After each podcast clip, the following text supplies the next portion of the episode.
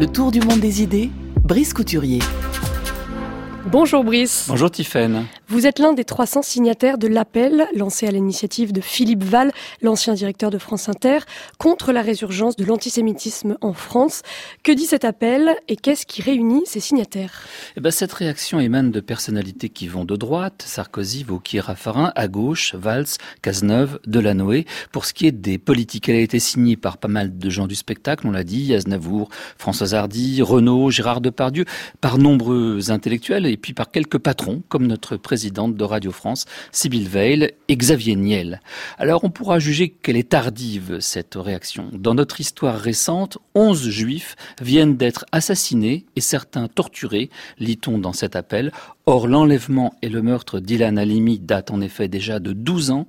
Le massacre d'enfants et d'enseignants de l'école Ozara Torah de Toulouse a eu lieu en mars 2012. Et depuis, nous avons subi la prise d'otage et la tuerie de l'hypercachère de la porte de Vincennes en 2015, puis l'assassinat et la défenestration de Sarah Halimi, dont la nature antisémite pourtant évidente a été longtemps niée par la justice pour des raisons d'opportunité politique. Et puis tout récemment, l'assassinat chez elle d'une rescapée de la rafle du Veldiv, Mireille Knoll. Oui, ça se passe dans notre pays.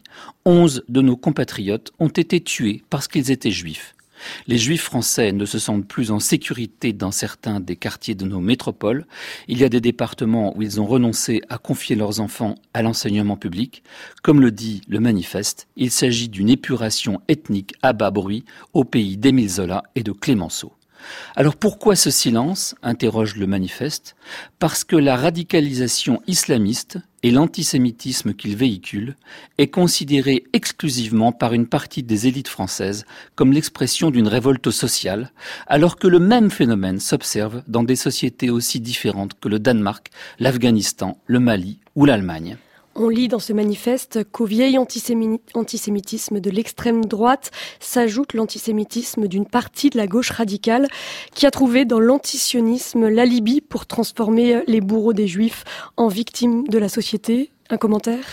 Bah oui, en effet, l'antisémitisme de gauche, même s'il n'est pas une nouveauté dans notre pays, n'oublions pas les juifs rois de l'époque, histoire de la féodalité financière, le livre du socialiste Alphonse Tousnel, publié en 1847, eh ben, cet antisémitisme-là marque une rupture avec une longue tradition.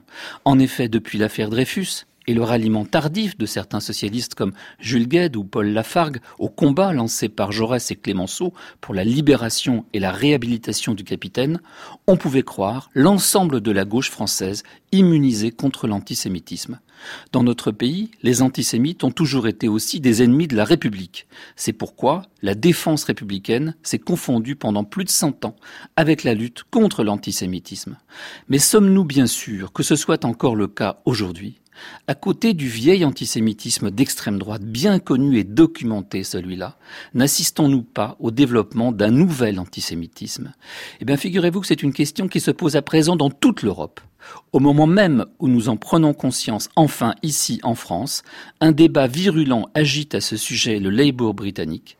Le grand quotidien de gauche The Guardian en rend compte depuis des semaines et la Chambre des communes a tenu mardi dernier une session de trois heures consacrée à la question de l'antisémitisme en Grande-Bretagne, un pays qui a longtemps ignoré cette plaie.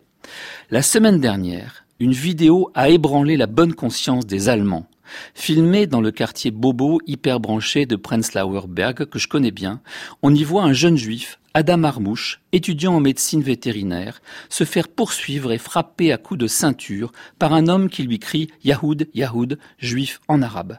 Le jeune homme, qui portait une kippa, a filmé son agression.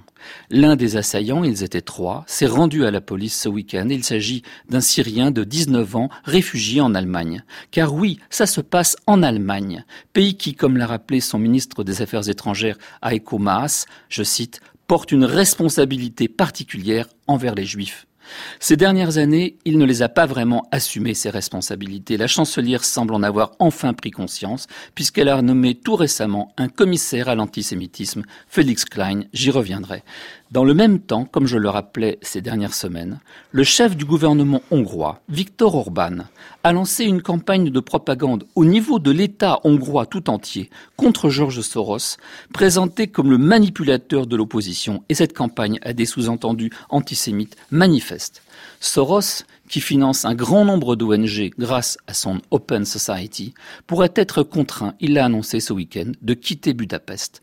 Eh bien, tant pis pour ces milliers d'étudiants d'Europe centrale qu'il a, aidé, aidés par ses bourses d'études. En Pologne, les réactions hostiles qu'a suscité l'interdiction légale d'attribuer au pays les camps d'extermination nazis ont provoqué une, libération de la parole antisémite très inquiétante. J'y reviendrai là encore. Et pourquoi cette semaine je consacrerai mes chroniques à la question du retour de l'antisémitisme en Europe.